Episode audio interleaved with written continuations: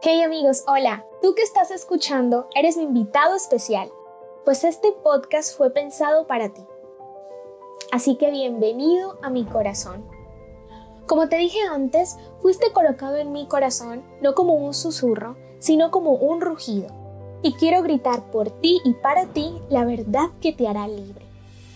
Esa verdad que hoy tanto necesitas y que un día yo también necesité. Ponte cómodo, busca un lugar tranquilo o continúa haciendo lo que sea que estás haciendo. Bájale el volumen al ruido del mundo y súbele al audio de tu celular. ¿Sabes que el verdadero caos no hace ruido y por lo general se encuentra atrapado en tu cabeza? Pues a mí me interesa precisamente eso, lo que hay en tu mente. Por eso te traigo vida a ti. Código S.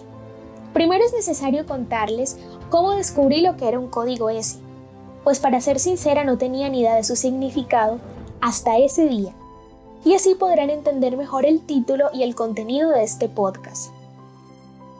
En el Hospital Manuel Uribe, a eso de la una de la tarde en la sala de urgencias, estaba sentada en una silla de ruedas. Tenía una hoja pegada al brazo de la silla en un costado con un pedazo de cinta. Esta hoja contenía información importante, no solo para los médicos, sino también para el personal de seguridad. Decía peligro de fuga, autolesión, alergias y riesgo de caída. También tenía información personal como la edad, paciente de 26 años, número de cédula y EPS.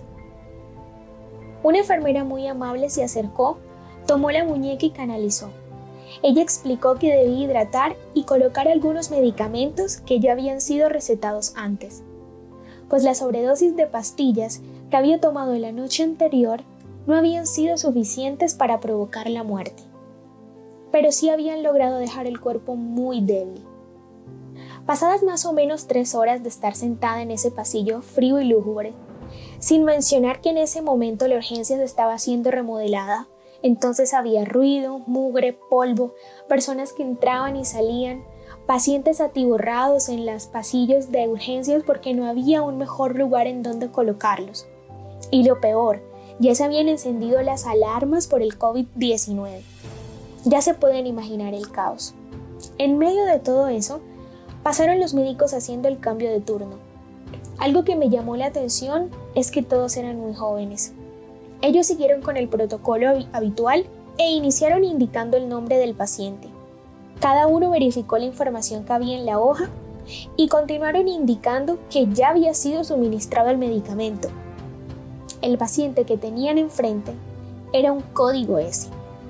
Ahí sentada con cara de disgusto, la rigidez y la vergüenza impidieron de verdad conectar la mirada con ellos. Yo estaba a su lado, en una especie de banquito que había logrado conseguir gracias al desorden que había en urgencias. Este banquito café es en realidad una de esas escaleras que colocan debajo de las camillas para que los pacientes se puedan subir con mayor facilidad. Entonces estaba ahí sentada un poco incómoda, agarrando la mano del cuerpo pálido de mi amiga de la infancia y de toda la vida, con la única esperanza de que mi presencia en ese momento fuera suficiente para hacerla sentir mejor. Entonces, si aún no han logrado descubrir lo que significa código S, este es asignado a personas que han tratado de suicidarse. De una manera más escueta o más sencilla, porque no tiene otra explicación, Así le llaman a los suicidas que no lograron su propósito. Mi amiga, al igual que muchas otras personas en el mundo, no lo logró, porque aunque no lo parezca y no puedas identificarlo o sentirlo, estás deseoso de vivir de una manera diferente, solo que no sabes cómo hacerlo. Por eso te hablo a ti, porque entiendo que tú amas más fuerte y odias más fuerte, que no fuiste diseñado para sentir a medias. Tu corazón lleva la carga de percibir al mundo con todos sus colores, y aunque te gusta más el negro, esa ausencia de luz ya te ha llevado a acariciar la oscuridad.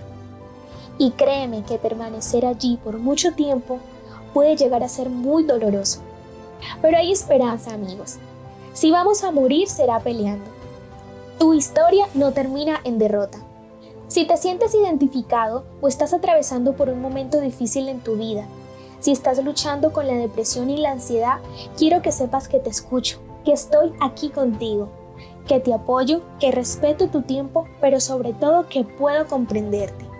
Estaré aquí todos los miércoles para que emprendamos este camino juntos. También puedes escribirme a mi correo electrónico ayuda código s2020 gmail.com y seguirme en redes sociales como Carolina G94. Estaré esperando por ti, deseosa de ayudarte. Abrazos cálidos, Carolina.